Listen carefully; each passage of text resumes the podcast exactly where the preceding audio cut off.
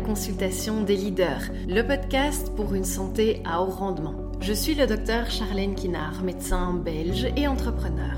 Tout au long des épisodes, j'aborderai avec vous votre santé, l'importance de la prévention, l'amélioration de votre efficience et de votre productivité en vous respectant et respectant votre physiologie.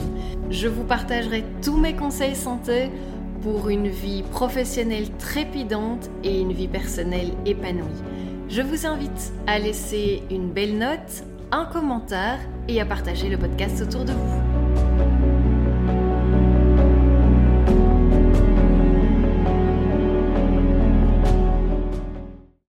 Bonjour à tous, chers auditeurs et chères auditrices. C'est un plaisir pour moi de vous retrouver comme chaque mardi à la consultation des leaders, le podcast pour une santé à haut rendement. J'ai envie d'aborder aujourd'hui avec vous un sujet qui me tient particulièrement à cœur parce que je m'inclus dans la toute grande majorité de la population pour qui cela peut être parfois compliqué d'avoir confiance en soi. La confiance en soi est un sujet qui est prédominant, qui traverse les générations et qui influence non seulement notre santé mentale, mais aussi notre capacité à atteindre nos objectifs dans la vie et d'avoir finalement une vie épanouie, satisfaisante qui nous correspond. Alors concrètement, qu'est-ce qu'est la confiance en soi? Qu'est-ce qu'il se passe exactement dans notre cerveau qui fait qu'on a une bonne ou une mauvaise ou une faible confiance en soi? Et c'est exactement ce dont on va parler aujourd'hui dans ce tout nouvel épisode de la consultation des leaders. À la base, la confiance en soi est quelque chose qui est neurologique, inscrit dans notre cerveau.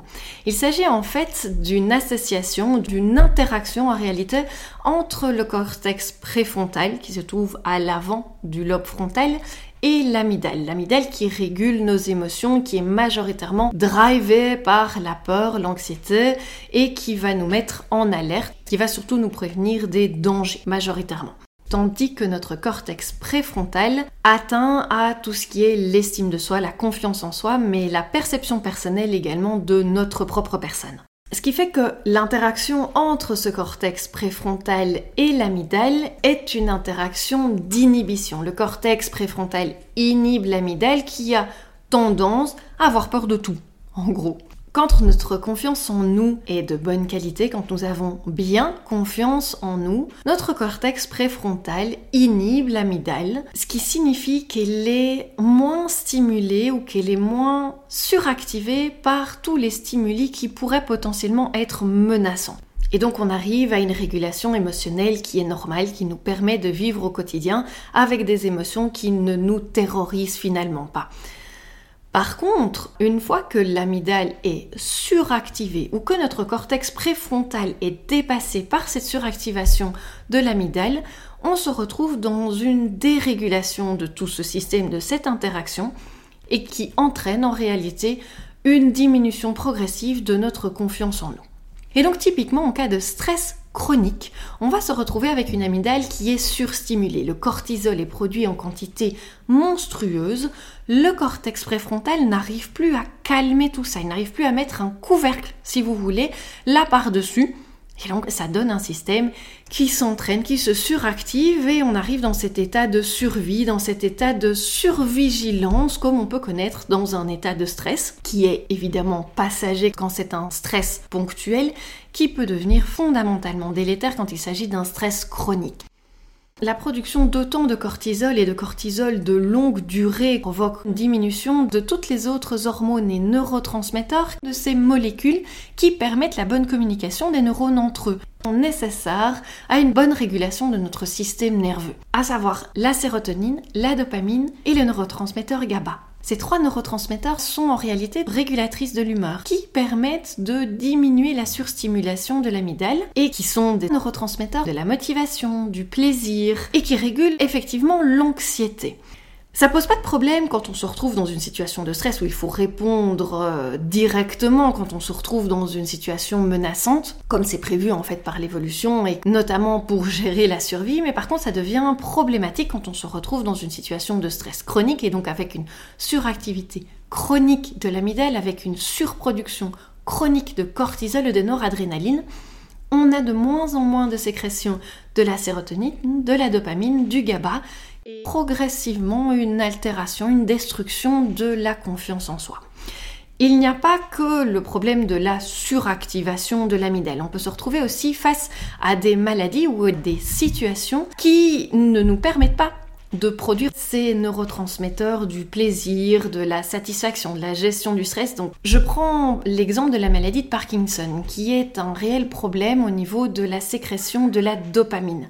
En cas de maladie de Parkinson, un des effets qui n'est pas le premier effet qu'on remarque évidemment, puisqu'on a une rigidité au niveau des muscles, et je vous explique pas la maladie de Parkinson aujourd'hui, mais aussi le fait qu'on a un problème sur le système qu'on appelle le système dopaminergique, et donc un problème de sécrétion de dopamine, on se retrouve avec une confiance en nous qui est diminuée. De même que dans la schizophrénie, il y a également et notamment, entre autres tous les autres problèmes, mais un problème de production de dopamine également. Dans la dépression, c'est une maladie psychiatrique effectivement qui résulte d'un problème de neurotransmetteurs et typiquement un manque flagrant de sérotonine et de dopamine. Tout ce qui régule le plaisir, tout ce qui régule la motivation, la bonne estime de soi, la confiance en soi, ben dans la dépression n'existe plus. Il y a également des troubles génétiques qui provoquent une mauvaise sécrétion en dopamine et en GABA, mais ça ce sont des maladies qui sont particulièrement rares, on va pas en revenir là-dessus, mais c'est pour vous dire aussi que ce n'est pas nécessairement juste un problème de stress qui va provoquer une diminution de ces hormones et de ces neurotransmetteurs. Il y a également des habitudes que nous pouvons éventuellement avoir comme la consommation éthylique. Une consommation d'alcool trop importante sur un temps prolongé, donc on rentre dans l'alcoolisme, on se retrouve face à un effet complètement paradoxal, avec une diminution flagrante de ses propres neurotransmetteurs, de sa propre dopamine et de son propre GABA.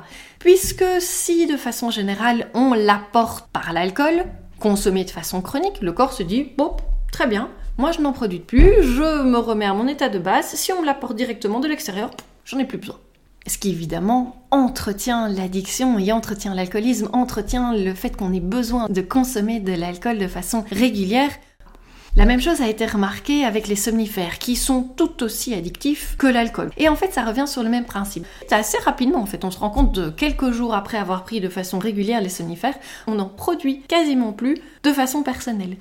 Ce qui veut dire que ça entraîne, mais de nouveau, l'addiction au somnifère et ce qui est très difficile de s'en débarrasser. Je ferai tout un épisode de podcast sur les addictions, je pense que ce sera très très intéressant. Notre psychique a également, avec les traumatismes, une influence majeure sur les sécrétions des neurotransmetteurs. En réalité, il y a des traumatismes, des traumatismes physiques, des traumatismes psychiques, des traumatismes d'abus ou des traumatismes violents. Les blessures de l'âme dans l'enfance, par exemple, sont suffisamment destructeurs que pour influencer notre sécrétion propre de neurotransmetteurs. Ce qui veut dire aussi que nos croyances, ce que nous nous répétons régulièrement, influencent en réalité la production de nos neurotransmetteurs. Et ça, c'est quelque chose qui est très puissant et qui peut être utilisé aussi à notre avantage, on va le voir tout de suite.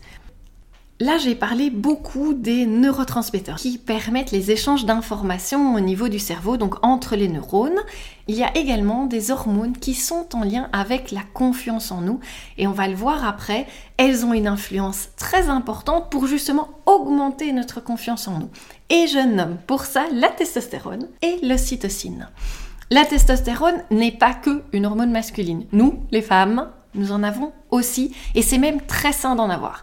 C'est l'hormone de l'assertivité, c'est l'hormone en réalité de la confiance en soi. Et l'ocytocine, c'est l'hormone de la connexion aux autres. Typiquement, l'ocytocine, il est produite par exemple quand le bébé tète. Ça favorise la connexion entre la maman et son bébé. Alors évidemment, il ne faut pas nécessairement avoir un bébé pour pouvoir avoir de l'ocytocine. On va le voir après, je vais vous expliquer comment est-ce qu'on va pouvoir augmenter notre confiance en nous. Et c'est là où ça devient encore plus intéressant pour vous, parce que l'ocytocine peut être libérée dans de nombreuses situations et on va pouvoir le tourner à notre avantage. Ce qui m'amène du coup maintenant à vous parler des moyens et manières d'augmenter justement notre confiance en nous. Puisque nous avons vu, il y a beaucoup de facteurs qui en fait font diminuer notre confiance en nous. Et avoir une mauvaise confiance en nous n'est pas juste parce qu'on a peur du jugement des autres. Ce n'est pas juste parce que on est un petit peu plus anxieux que la moyenne. On vient de voir qu'il y a d'autres choses qui sont là derrière, il y a d'autres choses qui expliquent tout ça.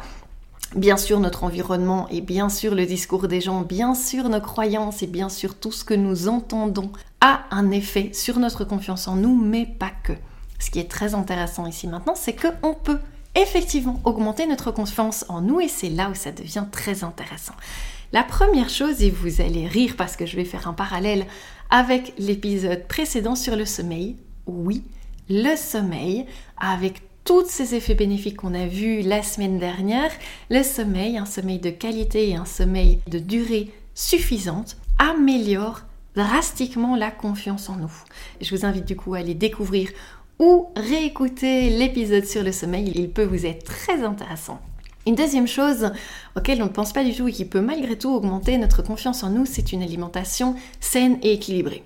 Vous allez me dire, mais quel est le lien entre la confiance en nous et le fait de manger sain équilibré? Alors peut-être que pour beaucoup, le fait de manger sain, c'est une certaine contrainte. Peut-être. Tout le monde, je pense, a déjà mangé de la malbouffe. C'est certain, je ne vais pas vous critiquer là-dessus, ça va aller. Par contre, une alimentation saine et équilibrée va en réalité nous apporter les nutriments nécessaires pour produire nos neurotransmetteurs en quantité suffisante. Et donc on a besoin de zinc, de magnésium, de vitamine D, de vitamine B12, B6, qu'est-ce qu'on pourrait encore dire de vitamine C, de tryptophane? En fait, tous ces oligo-éléments, j'ai oublié l'oméga 3. Important l'oméga 3. C'est pas grave, je le rajoute dans tout le package de tout ce que je viens de vous dire. Tous ces oligo-éléments sont en réalité hyper importants pour permettre la production de nos neurotransmetteurs et de nos hormones. Comment voulez-vous les produire en quantité suffisante si vous n'ingérez pas initialement les molécules qui sont à la base de cette production-là?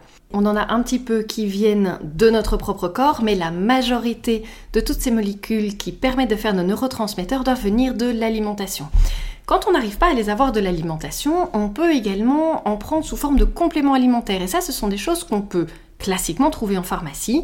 Et donc, on peut prendre du zinc, du magnésium, de la vitamine D, de la vitamine B6, B12. Il y a même des formules associées de toutes sortes de vitamines qui peuvent fournir un très bon apport pour produire nos neurotransmetteurs. Une autre chose dont on entend régulièrement parler, c'est l'activité physique. Et de nouveau, ce n'est pas toujours évident de comprendre le lien entre la confiance en soi et l'activité physique.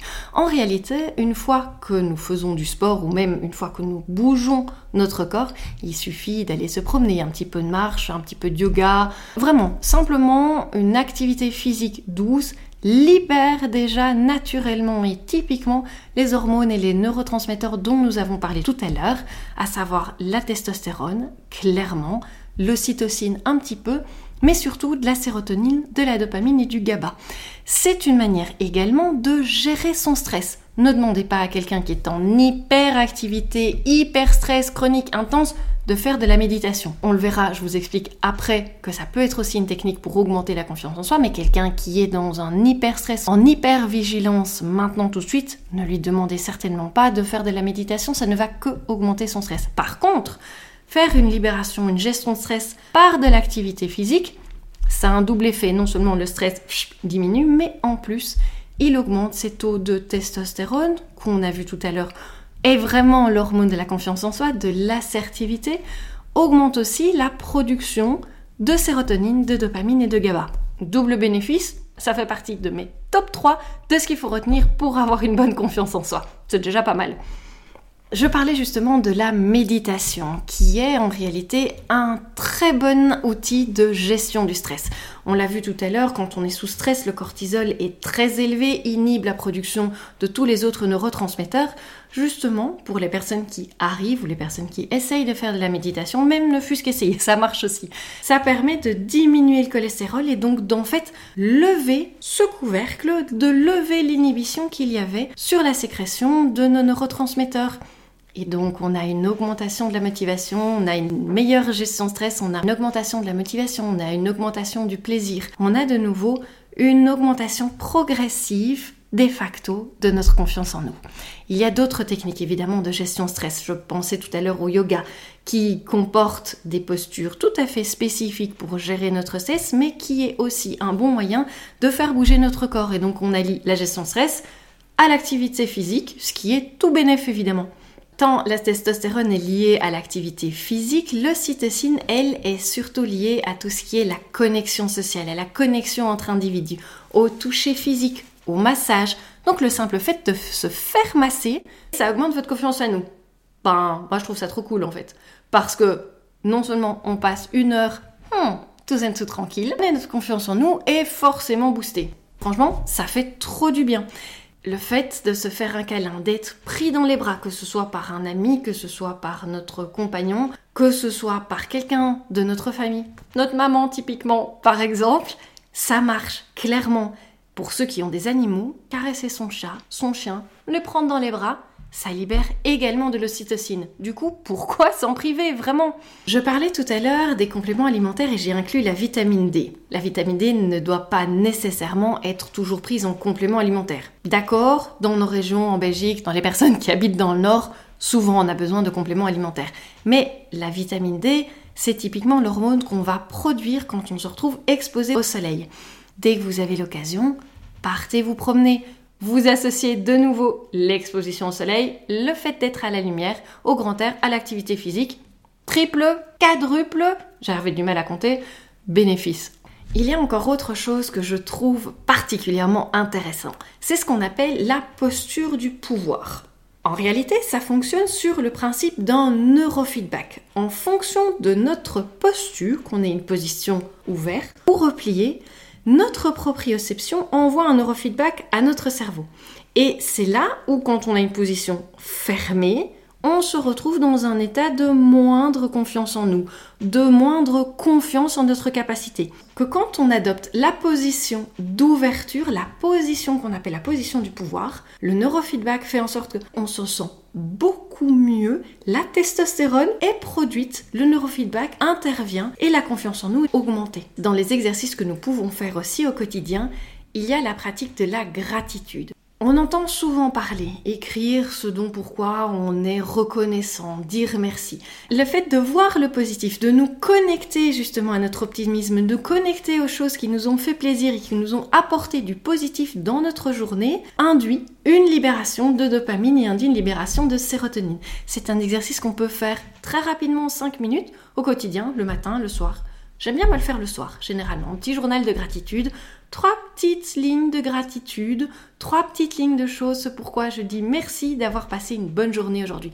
Même si c'était une journée de merde, même s'il n'y avait pas beaucoup de choses sur lesquelles je pouvais dire merci, le simple fait de m'y concentrer pendant 5 minutes, eh ben, ça me soulage, ça permet de me faire diminuer mon stress et ça permet de me dire, mais tout compte fait, j'ai quand même réalisé des choses aujourd'hui.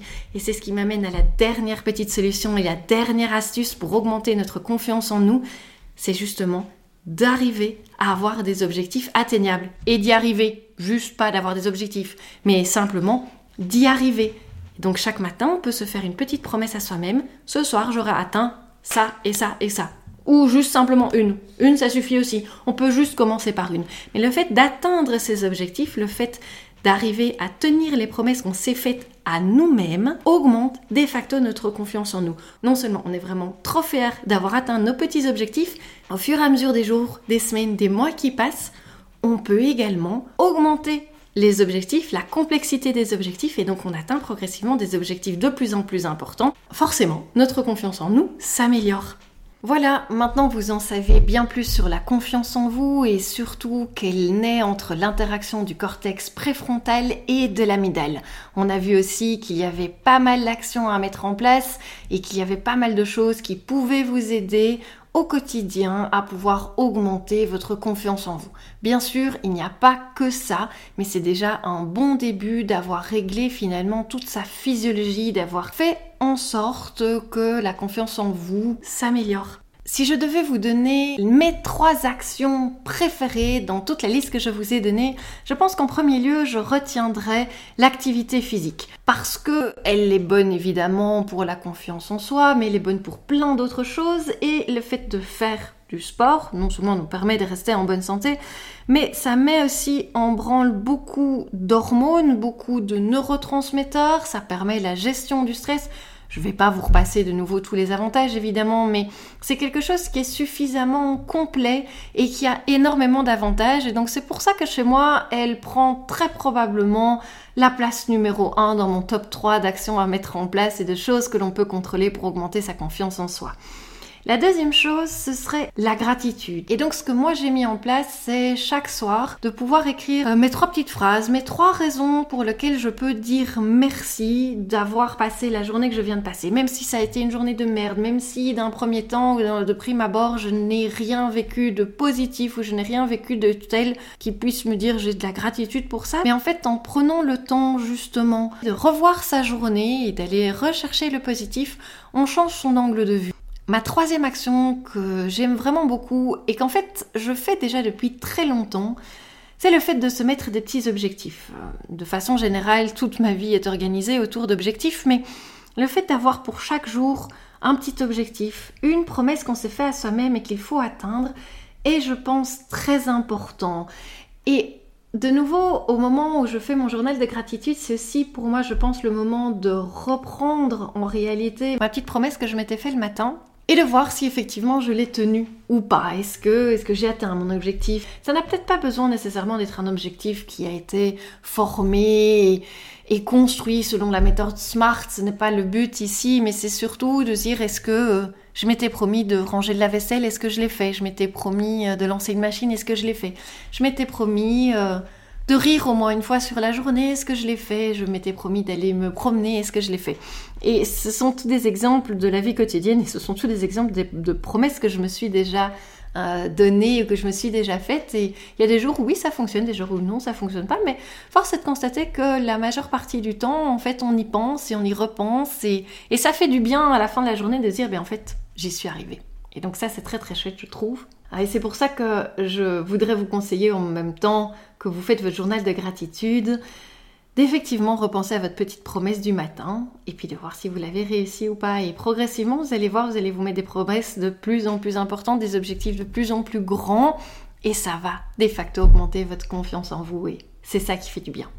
Voilà, j'espère que maintenant avec tout ça, vous avez suffisamment de choses à mettre en place si vous voulez augmenter votre confiance en vous. Vous avez en fait aussi vous aussi la responsabilité de changer des choses dans votre quotidien pour que ça s'améliore et je vous souhaite bien évidemment d'avoir de plus en plus de confiance en vous et de vous vous sentir super bien par rapport à ça.